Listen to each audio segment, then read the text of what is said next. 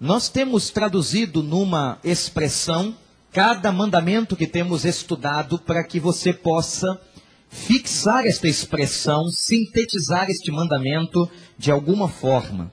A palavra ou a expressão do primeiro mandamento foi a palavra exclusividade. Eu sou o Senhor, o teu Deus. o segundo mandamento, a palavra foi imagem.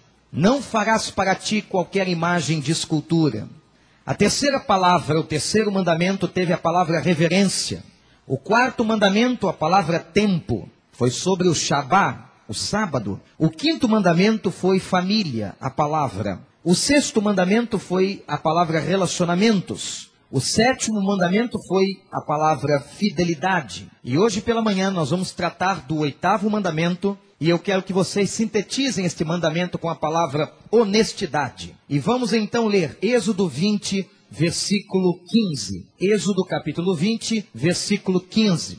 Não furtarás. Deus está nos chamando a viver honestamente. Eu quero primeiro tratar a questão conceitual do mandamento. Não furtarás.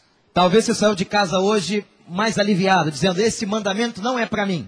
Esse eu tenho certeza. Às vezes o pastor me pega, mas hoje ele não me pega. Hoje não tem jeito. Deus não escreveu isso nem para mim nem para minha família. Eu venho de uma família honesta. Meu pai era muito justo, muito digno. Então esse mandamento não me pega. Hoje eu vou cantar na igreja. Vamos começar com a questão conceitual. Há uma diferença, inclusive jurídica, entre o que é furtar e o que é roubar. Muito interessante. Furtar é quando nós tiramos algo do outro, preste atenção, usurpamos o bem alheio sem que ele necessariamente perceba. Isso é furto. A polícia chegou na sua casa e você denunciou que, por exemplo, de madrugada alguém entrou no seu carro e roubou o seu toca-fita. Aconteceu, está caracterizado ali um furto. O que seria então um roubo? O roubo seria quando nós tiramos algo de uma outra pessoa na sua presença e até usando de violência.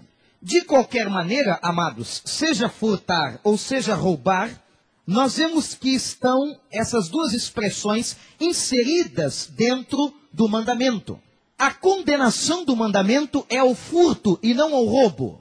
Interessante. Ora, se o primeiro, ou se roubar é alguma coisa muito mais grave, o Senhor nem fala nisso. Se ele já está condenando o furto, quanto mais a condenação ao roubo. Não furtarás, não chegarás sequer a roubar, isto é, não usarás de violência, não usurparás nada de alguém estando na presença dele.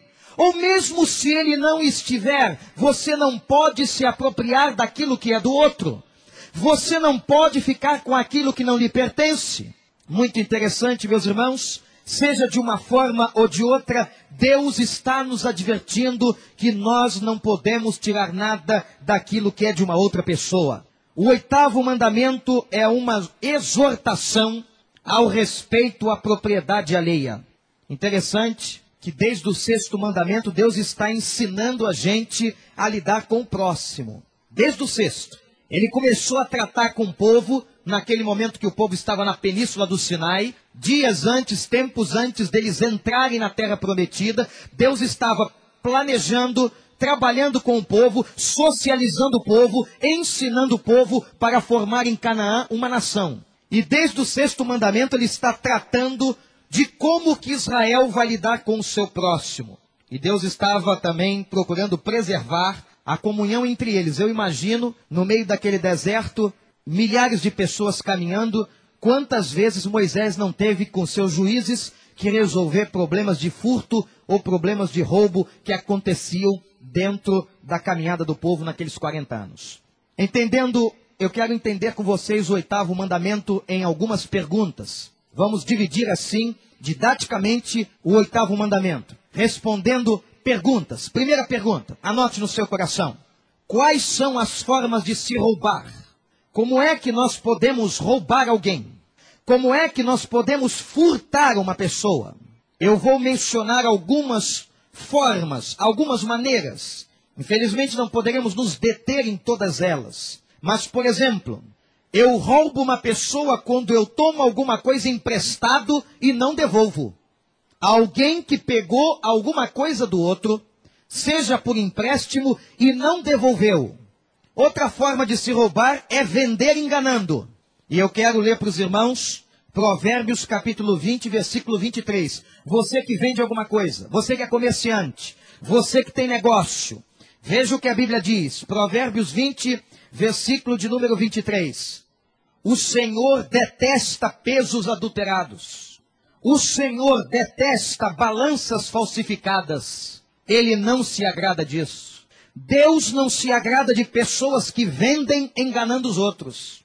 Quando, por exemplo, você tenta enganar o outro vendendo um produto mais do que ele vale, você está furtando do outro. Interessante que o mandamento vai se abrindo. E não foi à toa que o próprio Deus o escreveu, porque a sua extensão é muito vasta, meus irmãos, e muito ampla. Vender enganando o outro é uma forma de furtar ou uma forma de roubar. Terceiro, faltar o dia de trabalho sem qualquer justificativa. Você está roubando do seu patrão. Você está quebrando um acordo que você fez. Não pagar aquilo que você deve. Presta atenção numa coisa.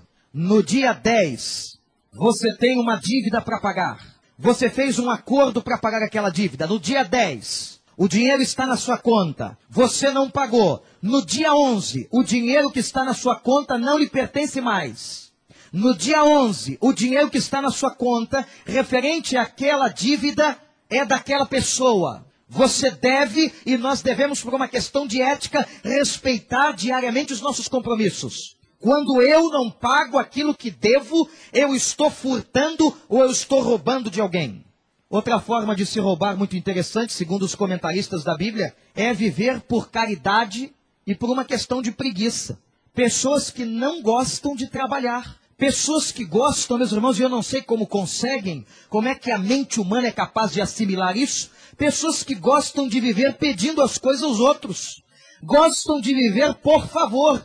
E quando você chama uma pessoa para trabalhar e ganhar honesta e justamente o seu dinheiro, ela rejeita alguns sociólogos fazendo uma avaliação desse aspecto do oitavo mandamento, eles traçam uma linha da história falando da colonização brasileira. Quando há 500 anos atrás nós fomos colonizados e a forma como nós somos colonizados ensinou muitas coisas e uma dessas coisas foi uma espécie de ociosidade e de ganhar as coisas com facilidade. Tem gente que não gosta de trabalhar. E me parece que o trabalho é alguma coisa que estava nos planos de Deus desde o Éden. Antes do pecado, ele manda o homem trabalhar lavrando a terra e fazendo todas as coisas. O trabalho, na visão de Deus, é uma bênção. Outra forma de você roubar as pessoas é desviar os fundos das pessoas. Às vezes nós encontramos notícias nos jornais, na televisão, de pessoas que desviaram milhões do INSS. Esta semana mesmo estava uma festa de políticos, de pessoas que representam o povo e que desviaram milhões de dólares. E sabe o que me impressiona, irmãos? É que amanhã esses caras ainda têm voto. Essas peças ainda vão ser votadas. E não vão ser votadas com poucos votos, não. Ficam lá, olha, lá em cima. Terceiro lugar, segundo lugar, impressionante desviam o dinheiro público, roubam as pessoas, o aposentado e tantas outras maneiras estão lá. É o chamado crime do colarinho branco. Sabe o que a Bíblia diz? Não furtarás. Mas aqui tem uma outra forma de se roubar na Bíblia, que é muito mais próxima a nós do que esses caras agindo dessa forma. É quando você não dá o dízimo. A Bíblia chama de ladrão todo aquele que não dá o dízimo. Não sou eu. Se você não gostou desta palavra, rasgue Malaquias capítulo 3. Tire da sua Bíblia e jogue fora. Porque a Bíblia é clara. E o povo dizia: Em que te roubamos, Senhor? Vocês me roubam nos dízimos e nas ofertas. Por um princípio muito simples. Quem te dá todas as coisas é Deus. Quem te deu o trabalho foi Deus. Quem te dá a saúde é Deus.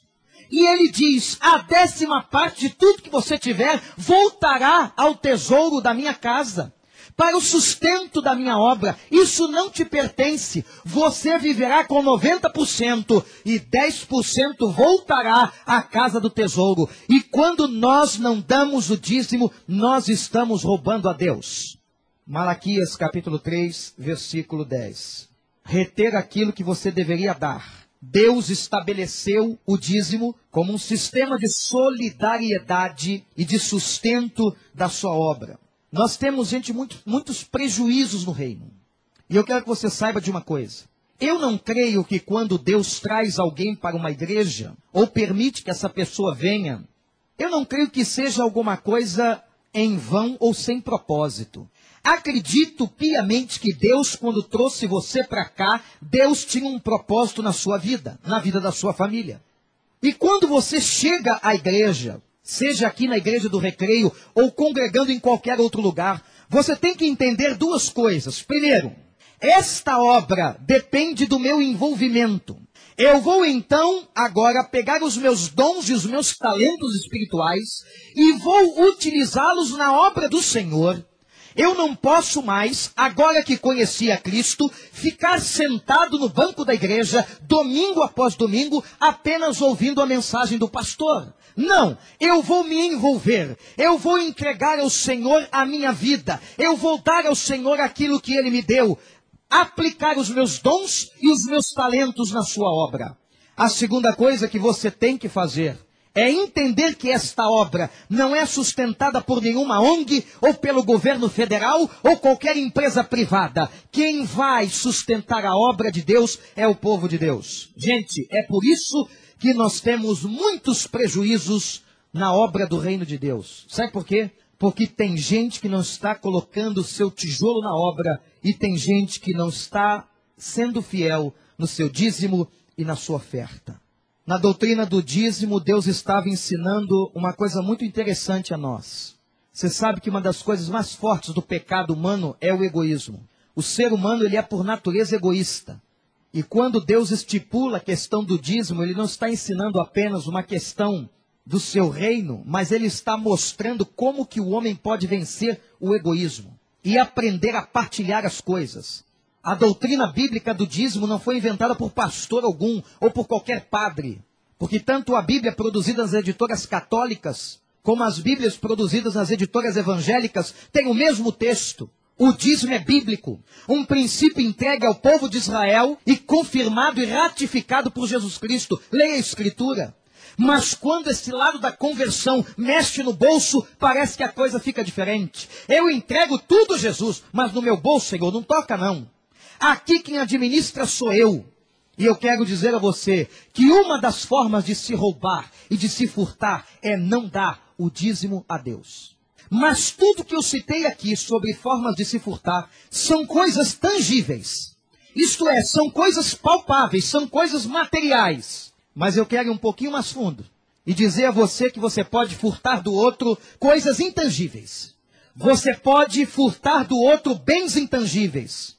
E pena que nós não temos tempo para nos aprofundarmos no furto de bens intangíveis. Como, por exemplo, você pode furtar a liberdade das pessoas. Você pode furtar o tempo das pessoas. Quando você despreza e faz mau uso do tempo do outro, deixando o outro esperar muitas vezes. Você pode furtar a dignidade das pessoas. Principalmente quando você tem uma visão do outro daquilo que ele não é. Quando você acusa o outro daquilo que ele não faz, você está furtando a dignidade do outro. E agora a coisa ficou mais séria. Você pode roubar o coração de uma pessoa, usar o seu bom senso, usar o seu amor, usar a sua fragilidade. Você pode roubar o coração de uma pessoa. Você pode até roubar ideias dos outros, de uma forma leviana e irresponsável. Você pode roubar a inocência das pessoas usar da inocência dela para se dar bem ou para conseguir algum tipo de benefício. Gente, o mandamento não furtarás é muito mais do que nós podemos imaginar. Você pode usurpar do outro coisas tangíveis, mas você pode roubar do outro coisas que são intangíveis. E todos os tipos de furtos, ou todos os tipos de roubos, são pecados. A Bíblia diz: não furtarás. A segunda pergunta. Qual foi a primeira pergunta? Quem está anotando? Quais são as formas de se roubar? De novo, igreja, quais são as formas de se roubar? Você está escrevendo, não esqueça da interrogação. Segunda frase. Por que as pessoas roubam? Por que que roubamos? Por que o ser humano é capaz de roubar? Vou citar algumas questões. Primeiro, por doença. existe uma doença chamada cleptomania. A doença de se apoderar aquilo que é de uma outra pessoa. Isto é uma patologia.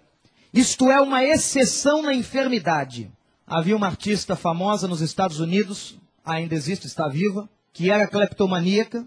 Ela entrava nas lojas e no outro dia, infelizmente, ela foi, ou felizmente, ela foi pega. Infelizmente para ela, felizmente para todos nós, para a sociedade.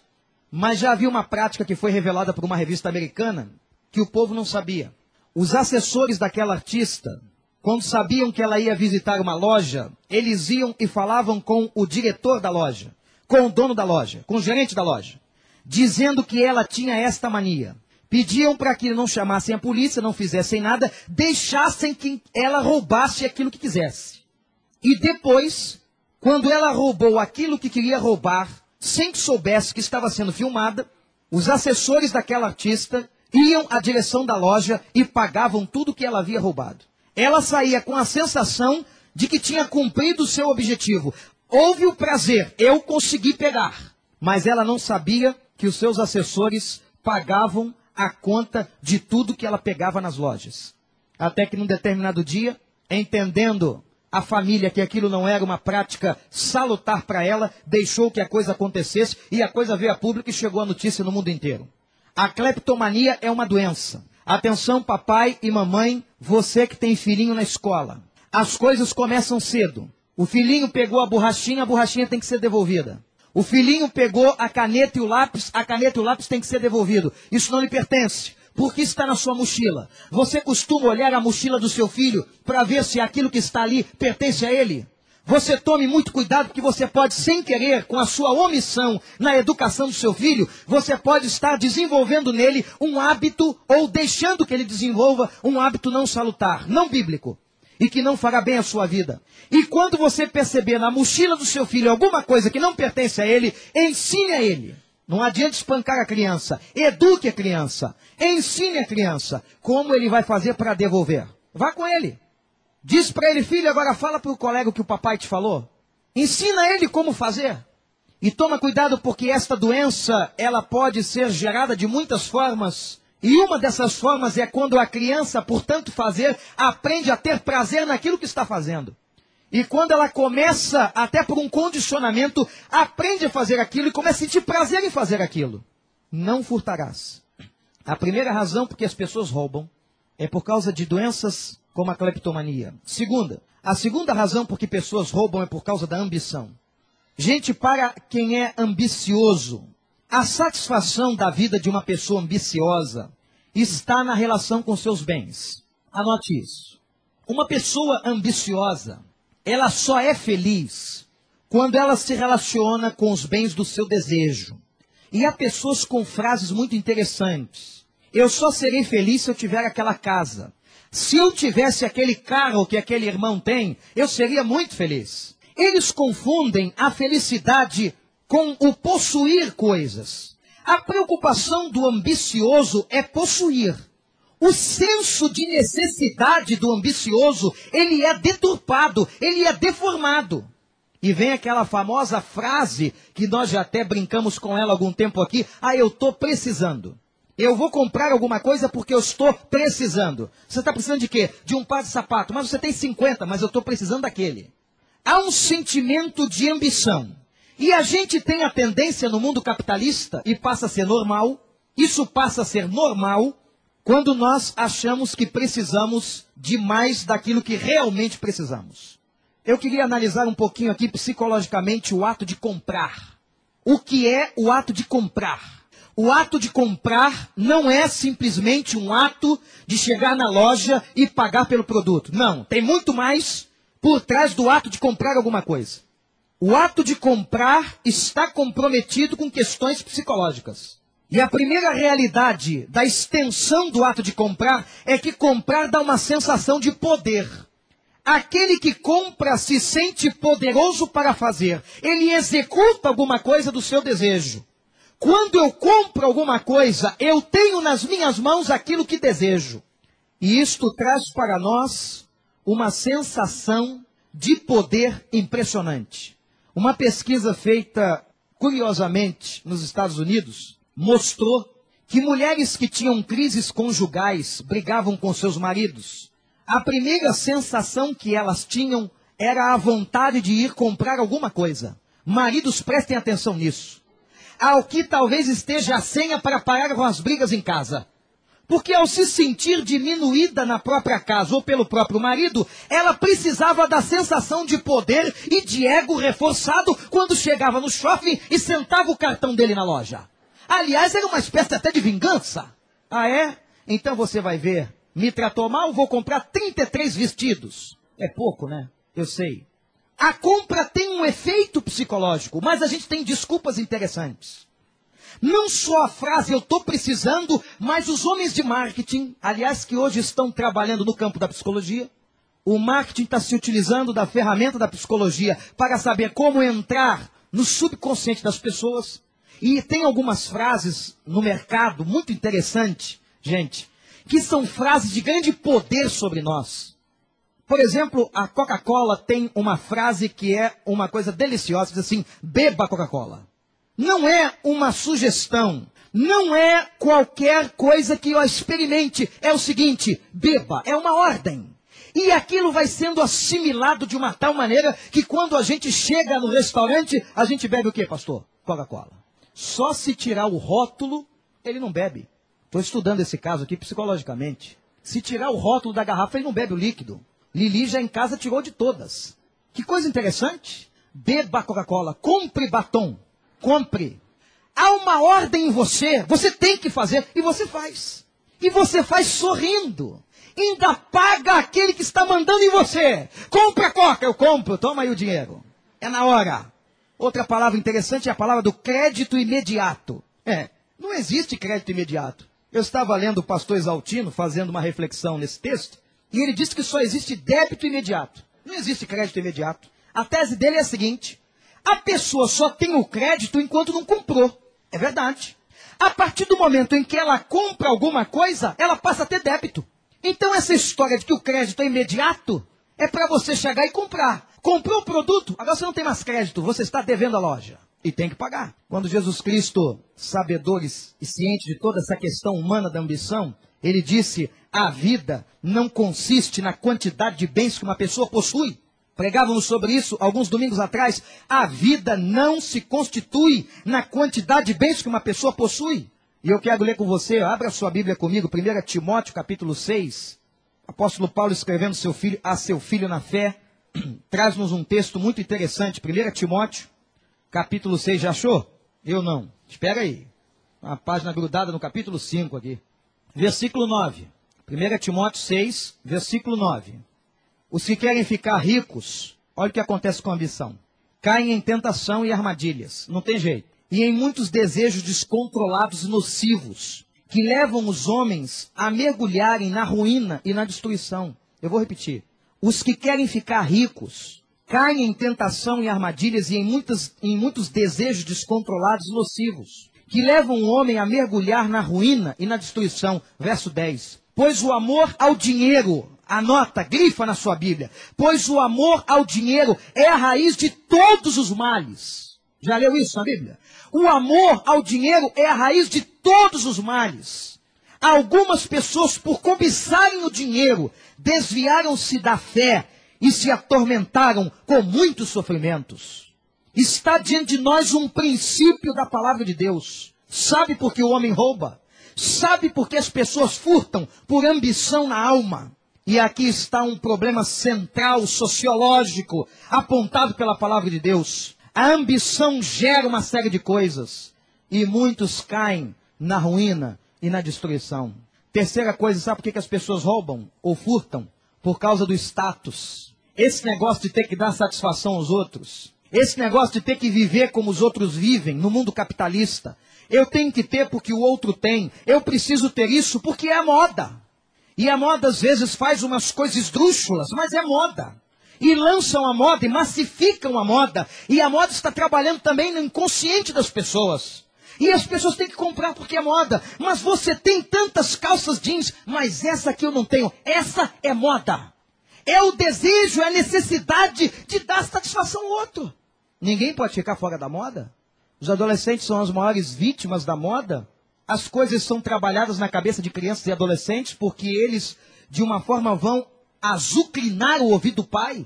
Porque eles precisam estar na moda e o pai vai dizer assim: Mas tadinho do meu filho, só ele não tem. E a mãe, com o coração mais partido ainda, declara: A gente não pode fazer isso com ele. Ele chega na escola, só ele não tem aquela calça manchadinha atrás. E tem umas manchas, né, irmãos? Tem uns rasgos, uns cortes. No outro dia chegou uma irmã aqui com a calça toda picotada e disse: Você pagou ou te deram de presente? Não, pastor, eu paguei e foi caro. Eu falei: Você é boba mesmo, hein? Nem desconto você pediu? Faltando um monte de pedaço na calça? Troço cortado, tá vendo que tá faltando pano, menina? Ah, pastor, é a moda.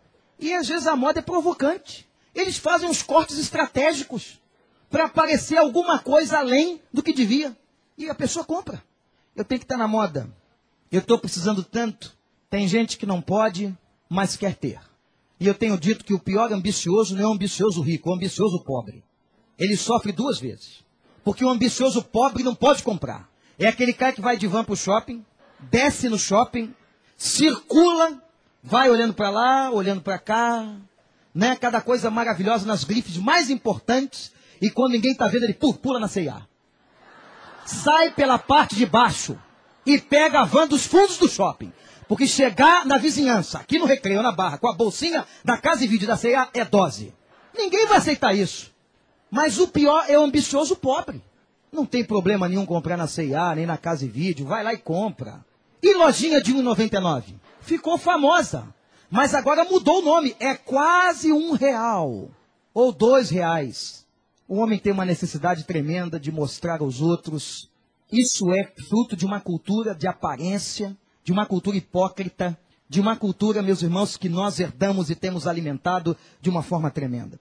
Sabe qual é a quarta razão por que as pessoas roubam? Por necessidade. Problema social do oitavo mandamento, ah, eu roubo porque está faltando. Eu roubo porque meu salário não é suficiente. Eu roubo porque a miséria é muito grande, porque eu tenho necessidade e não posso ver os meus filhos passando fome. E tem uma frase, não é, que para alguns é até bíblica, que diz assim: a ocasião faz o ladrão. Isso está em que texto da Bíblia? Não está. Mas a ocasião não faz o ladrão, pastor? Não. Porque a questão do roubo é uma questão de caráter. A pessoa que é capaz de roubar o lápis, ela pode se tornar a pessoa que rouba o banco. A potencialidade do pecado está dentro de nós. A miséria social, o problema do salário baixo, não é justificativa para você roubar. Não furtarás. Nós precisamos combater, e eu acho que a igreja tem um papel social importantíssimo. Toda forma de indignidade social a igreja tem que combater. Sempre fui um pastor de defender a ideia de que a igreja precisa combater injustiças sociais. Salários baixos, má distribuição de renda, trabalho escravo aqui no Brasil, aqui no Recreio dos Bandeirantes, de empregadas domésticas, entre aspas, que são mantidas em cativeiro. Eu sei notícias de algumas. Opressão a pessoas pobres. E desde Levítico capítulo 13 a Bíblia condena terrivelmente. Mas isso não é justificativa para nós incentivarmos o roubo. Mas pastor e Robin Hood? Robin Hood é uma ficção, meu amigo. Ninguém rouba para dar para o outro. Quem rouba, rouba para si. Quando as pessoas roubam, elas têm o desejo de ter para elas. E Robin Hood é interessante só no cinema. O príncipe dos ladrões. A quinta razão por que as pessoas roubam é indolência. Tem gente, eu disse há pouco aqui, que não gosta de trabalho. Falou em trabalho e dá uma alergia no corpo dele ou dela. Porque tem homem preguiçoso e tem mulher preguiçosa. O perfil cultural e histórico do nosso povo muitas vezes estimula esse tipo de comportamento. Dizem os historiadores que o nosso índio não gostava de trabalho, que nós fomos acostumados a receber coisas e trocar presentes com os portugueses. E a coisa dessa cultura brasileira que se espalhou, essa ideia de que o povo brasileiro não gosta de trabalhar, que grande parte do povo brasileiro vive no ócio, é uma coisa tão séria que o grande Walt Disney criou um personagem. Sabe qual é o personagem? Quem conhece? O Zé Carioca. Olha que coisa sutil. Até o nomezinho dele é sutil. Zé Carioca. O Zé Carioca era um papagaio malandro, malandro, vê a biografia de Zé Carioca, que vivia dando golpe. Interessante que toda vez que falávamos com Zé Carioca sobre trabalho, ele, hum, hum, as peninhas de Zé Carioca se arrepiavam. E ele tinha um primo. Vocês conhecem o primo de Zé Carioca? Criado pelo próprio Walt Disney. Era, como era o nome do seu primo? Era o Zé Paulista. O Zé Paulista andava de terno e gravata e maleta. E toda vez que o Zé Carioca via o Zé Paulista, zombava dele. Ah, seu bobão, vai trabalhar? Vamos pra praia. Essa imagem jocosa reflete o pensamento que muitos povos têm de nós. Eu sei que eu estou falando para um auditório de trabalhadores, de gente que gosta de trabalhar. Mas aí para fora tem gente que não gosta. Adora viver de coisinhas, de doações. E tem a, né, aquela cara de pau de viver dessa maneira. E se você estimula o cara ao trabalho, não. Leia comigo agora de novo, Provérbios 23, 26. Ó, gente, eu dou toda a liberdade como pastor a qualquer membro da igreja. Se não estiver gostando desses textos, pode rasgar a sua Bíblia. Depois você acerta conta com Deus no inferno, seja lá onde for. Provérbios capítulo 26, versículo 13, diz assim. Já achou? Eu já. 26, versículo 13. O preguiçoso diz: Lá está um leão no caminho, um leão feroz rugindo nas ruas. E tem um leão ali é perigoso. Como a porta gira em suas dobradiças, assim o preguiçoso se revira em sua cama. É gesto típico do preguiçoso. Vira para lá, vira para cá e nunca levanta para trabalhar. Não é verdade? Está aqui, versículo 15. O preguiçoso coloca a mão no prato, olha só, mas acha difícil demais levá-lo de volta à boca. Come para mim. Coloca só o produto do bolo na minha boca para que desça suavemente, mas me dá um suco de laranja para não agarrar na minha garganta. E diz o verso 16: o preguiçoso considera-se mais sábio do que sete homens. Esperto sou eu. Esperto sou eu porque não trabalho. Que respondem com bom senso. Você pega esse texto aqui e também rasga 2 Tessalonicenses, capítulo 3. Vá a sua Bíblia, vai ficar faltando página dessa, hein? Mas é uma escolha. Segundo Tessalonicenses capítulo 3, Paulo está escrevendo para Timóteo, ou para a igreja de Tessalônica, desculpem. Lá no versículo 10, ele é muito direto. Ele é muito direto dizendo o seguinte, final do versículo 10. Se alguém não quiser trabalhar, que não coma. Se alguém não quiser trabalhar, que não coma. Você quer palavra mais direta contra a indolência? E sabe por que muitas pessoas roubam? Porque roubar é muito mais fácil do que trabalhar. Mas eu quero te apresentar uma outra razão por que, que as pessoas roubam. Sabe por que pessoas roubam? É a sexta, não é? Por uma ação satânica. Satanás é o grande mestre dos ladrões. Satanás é aquele que é inteligente para roubar. Quando Jesus está fazendo um discurso aos discípulos, ele diz que ele veio para roubar. Ele veio para matar, ele veio para destruir. A missão do diabo é roubar. E ele vai provocar você a que roube. Ou roube sendo desonesto com a sua empregada, ou roube no seu trabalho, ou roube se apossando de dinheiro que não é seu, ou roube não dando dízimo. Ele vai dizer a você no seu ouvido: roube. Mas a palavra de Deus está dizendo para nós: não furtarás. Há uma associação muito interessante no momento em que Judas, em que Satanás entrou em Judas para fazer aquela obra, a obra da traição a Cristo, a Bíblia declara em Lucas 22 que naquele contexto Judas foi acusado de quem roubava o dinheiro ofertado aos discípulos. Não esqueça que qualquer ação de roubo é uma ação permeada de questões espirituais e que Satanás está ali você que vai fazer um contrato injusto, você que vai vender uma coisa além do preço, você que vai colocar a mão naquilo que não é seu, você que vai pegar a menor coisa. Lembre-se disso. Roubar não é coisa de Deus. Não furtarás. Não há qualquer justificativa para se roubar. Você que adora matar o trabalho, mas quer receber o dinheiro no final do mês. E outra coisa, gente. Tem pessoas que acham que o roubo e a cultura brasileira ensina e estimula isso ele só acontece na presença do patrão. O patrão não está aqui, então a gente pode fazer qualquer negócio. Pode sair mais cedo, pode ficar ocioso, porque uma pessoa pode roubar o patrão estando no trabalho. Basta não fazer nada. Enrolando, como a gente diz. Processo da tartaruga. Né? Ninguém trabalha. Todo mundo enrolando, esperando chegar às 5 horas. Às 5 horas fica uma coisa tão longe, porque você não produz. E existe uma outra razão, e última, do porquê que as pessoas roubam. Porque elas desconfiam de Deus. Elas roubam porque elas acham que vai faltar. Aliás, é o mesmo princípio do porquê as pessoas não dão dízimo. Sabe por que as pessoas não dão dízimo? Porque elas acham que vai faltar. Elas têm pena, o coração fica apertado. No outro dia eu ouvi de uma pessoa, mas pastor, é muito alto esse dízimo. Eu falei, é porque você ganhou muito dinheiro.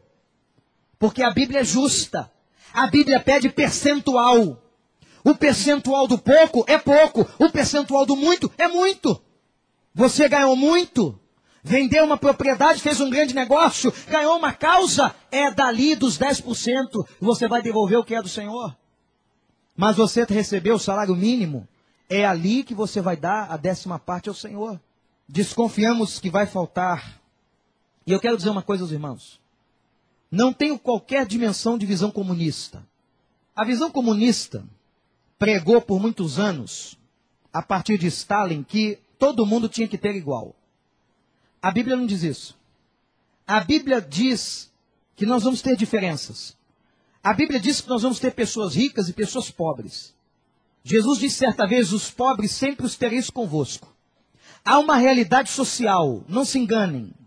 Há pessoas que vão cair e vão nascer numa família mais abastada, outras não. Pastor, qual é o critério de justiça? Isso é problema da soberania de Deus. Ninguém aqui escolheu a família que ia nascer. Ninguém aqui escolheu de nascer no Brasil. País de terceiro mundo, subjugado às primeiras potências. Isso não é problema nosso, isso é problema da soberania de Deus. E eu não posso considerar como sistema de injustiça aquilo que Deus achou que era justo. Deus tem os seus mistérios. E Deuteronômio 29 diz que tem coisas que nós não sabemos responder neste mundo. E essa é uma delas. Não adianta querer tratar isso com teoria de reencarnação, porque a Bíblia fala que não há reencarnação. Ao justo está ordenado a morrer uma vez só. Não fica pensando que você vai voltar noutra vida para haver alguma equidade. Não, não vai acontecer isso. Entenda que no mundo haverão diferenças porque o mundo é mau. Porque há nações que querem só para elas, em detrimento das mais pobres. E não importa. Não importa se se passou anos tirando o ouro da Angola. Não importa se aqueles negros angolanos são miseráveis, se as suas crianças morrem cedinho, se os seus velhos não têm qualquer esperança. Não importa. O que importa é que nós queremos o ouro de Angola. Não importa se a Inglaterra invadiu a Índia e sugou tudo que podia das florestas e daquela nação, até que Gandhi fez um movimento de libertação. Não importa. E tenham certeza que só deixaram as coisas acontecerem, porque já tinham mamado bastante nas tetas da Índia. Não se iludam. Não se iludam. No mundo haverá injustiças. Mas uma coisa a Bíblia garante: a todos aqueles que são do Senhor, nada lhes faltará. Louvado seja o nome do nosso Deus. Nós temos um Deus que é provedor. E eu quero que você saia daqui com essa mensagem hoje. Nunca desconfie de Deus, porque nada te faltará. O Senhor é o teu pastor. Você pode não ter o luxo que você gostaria. Você pode não morar na casa que você queria, no bairro que você gostaria, mas Deus promete suprir todas as nossas necessidades. Há um texto bonito de Hebreus. Abre Hebreus agora comigo. Hebreus capítulo 13. Achou? Hebreus é aquele livro que a gente às vezes procura no índice. Lê pouco, o livro é mais difícil. Tem uma historinha de Melquisedeque que ninguém entende. Mas lê Hebreus, é um livro fantástico. Já fizemos um estudo aqui na igreja sobre Hebreus. Hebreus 13, versículo 5. Conservem-se livres do amor ao dinheiro. Olha só, gente, é Deus falando. Conservem-se livres do amor ao dinheiro Contentem-se com o que vocês têm, porque foi Deus mesmo que disse: nunca o deixarei e nunca abandonarei você. Isto aqui também não é uma pregação contra o desenvolvimento social das pessoas. Se Deus abriu porta, meu irmão, presta atenção, olha para cá, guarda isso. Abriu porta no seu trabalho para você crescer honestamente, aleluia. Você melhorou o seu salário, aleluia. Você pode ter um carro melhor, aleluia. Agora, que tudo seja pautado na honestidade, no trabalho e na fidelidade a Deus. Eu não quero qualquer coisa nas minhas mãos que não venha das mãos do Senhor. Você quer? Experimenta ter nas tuas mãos uma coisa que não veio das mãos do Senhor e veja que aquela palavra de Ageu se cumpre. E tem se cumprido na vida de muita gente. É como meter o salário em saco furado. Sai por, entra por cima e sai por baixo. Com a maior facilidade, você não sabe onde está o dinheiro. O que está acontecendo? O dinheiro é como água, passa rápido. O que, está acontecendo? Sabe o que está acontecendo? O pastor Sérgio usa, usa esse texto aqui às vezes. Mas esse texto é da palavra, é bíblico. O devorador comeu. Coisa que vem pela mão do devorador, o devorador leva. Não pensa que negócio desonesto vai abençoar a tua casa. Negócio desonesto não vai abençoar a tua casa. Agora você pode crescer, pode se desenvolver, graças a Deus. Eu tenho prazer de ir na casa do irmão pastor, compramos uma casa melhor, uma casa maior. Deus nos deu essa bênção. Aleluia, vamos orar aqui. Vamos agradecer por isso. Pastor, eu pude comprar um carro melhor. Outro dia um irmão chegou aqui com a maior alegria. Pastor, venha orar comigo agradecer a Deus. Olha a bênção. É para benzer o bem, não, que pastor não benze bem de ninguém. É para agradecer a Deus. Obrigado, Senhor que tu deste a vitória a este irmão. Agora, que isso seja feito com honestidade, irmãos. Quero ir para a terceira e última pergunta. Quais são então as lições do oitavo mandamento? E com a terceira pergunta nós vamos encerrar esta reflexão. Primeiro, primeira lição. Eu tenho que aprender a respeitar o que pertence ao outro. Esse mandamento está muito ligado ao décimo. Aliás, anote. Hoje à noite é o nono mandamento, vai faltar um. O décimo mandamento será pregado no domingo que vem à noite. Então, quem costuma vir à igreja só de manhã, lembra do Shabá e venha de noite. Vai ser de noite o encerramento. A base da justiça social é respeitar o que é do outro. Eu não posso furtar. Deus não aprova agiotagem. Deus não aprova gente que vive de juros, desonesto. Gente que se aproveita da lei da procura e oferta porque o outro está precisando muito, então eu levo o meu preço.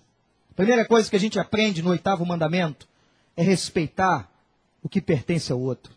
Segunda coisa que a gente aprende é o valor do trabalho. Nossas necessidades têm que ser supridas pelo trabalho. Eu não quero ter nas mãos, e faça você esta oração, nada que Deus não me tenha dado. Amém, igreja? Você tem três formas de receber dinheiro na vida.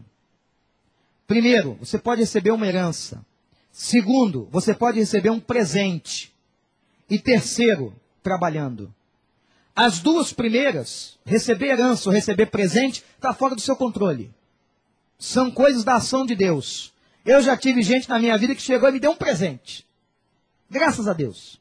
Deus achou de tocar na vida daquela pessoa. Olha, presenteia o teu irmão. Mas o trabalho está nas tuas mãos. Depende de você. E trabalho para nós é bênção. Terceira lição que a gente aprende. Confia no Deus da providência. Confia que Deus é provedor, que Deus sustenta a tua casa, Deus sustenta a tua vida. E é por isso que o salmista, no Salmo 37, ele diz o seguinte: Eu fui moço e hoje sou velho, e jamais vi o justo mendigar o pão. Louvado seja o nome do Senhor. O Senhor sustenta aqueles que são seus. Saia daqui confiando na providência de Deus não furtarás. A quarta coisa que a gente aprende é aquilo que Paulo aprendeu. Eu quero aprender a viver no contentamento. Saber viver em qualquer circunstância. Saber, saber viver quando há pouco, saber viver quando há muito. E que a sua oração, meu irmão, seja sempre a oração que Deus te supra nas suas necessidades. E nós encontramos aquela oração do homem que dizia: Senhor, eu não peço muito para que um dia não venha me esquecer de ti. E eu não peço pouco para que eu não seja escarnecido daqueles que não creem no teu nome. Eu peço a ti aquilo que é necessário. E por isso que escrevendo a Filipenses capítulo 4, aquele homem, Paulo, que outrora foi Saulo de Tarso, rico, influente, homem da sociedade, membro do Sinédrio, ele diz: Eu um dia tive muito, aprendi agora a viver na escassez. Filipenses capítulo 4, 13, que a gente usa tanto. Quem lembra de Filipenses 4, 13? O que que diz? Posso todas as coisas naquele. Vamos repetir? Posso. Você já leu o contexto do texto? Quando Paulo está dizendo isso, ele está falando da sua pobreza. Ele está falando da sua vida, da sua escassez. E ele está dizendo: Eu posso tudo no Senhor, porque Ele me fortalece. Apesar de faltar o dinheiro, apesar de eu não ter tudo que eu gostaria de ter, apesar de viver uma vida apertada, como apóstolo, como missionário, recebendo aquilo que me dão, mas eu vejo isto como sustento de Deus. Eu sei que eu posso viver, porque a minha força vem do Senhor. Não furtarás.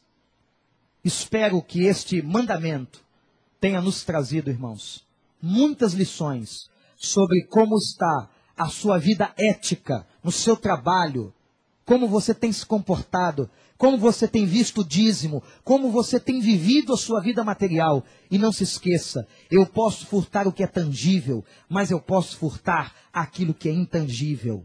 Coisas de muito valor para Deus. Abaixe sua cabeça e vamos orar. Deus, Senhor, muitos entraram aqui talvez pensando que nunca roubaram, Senhor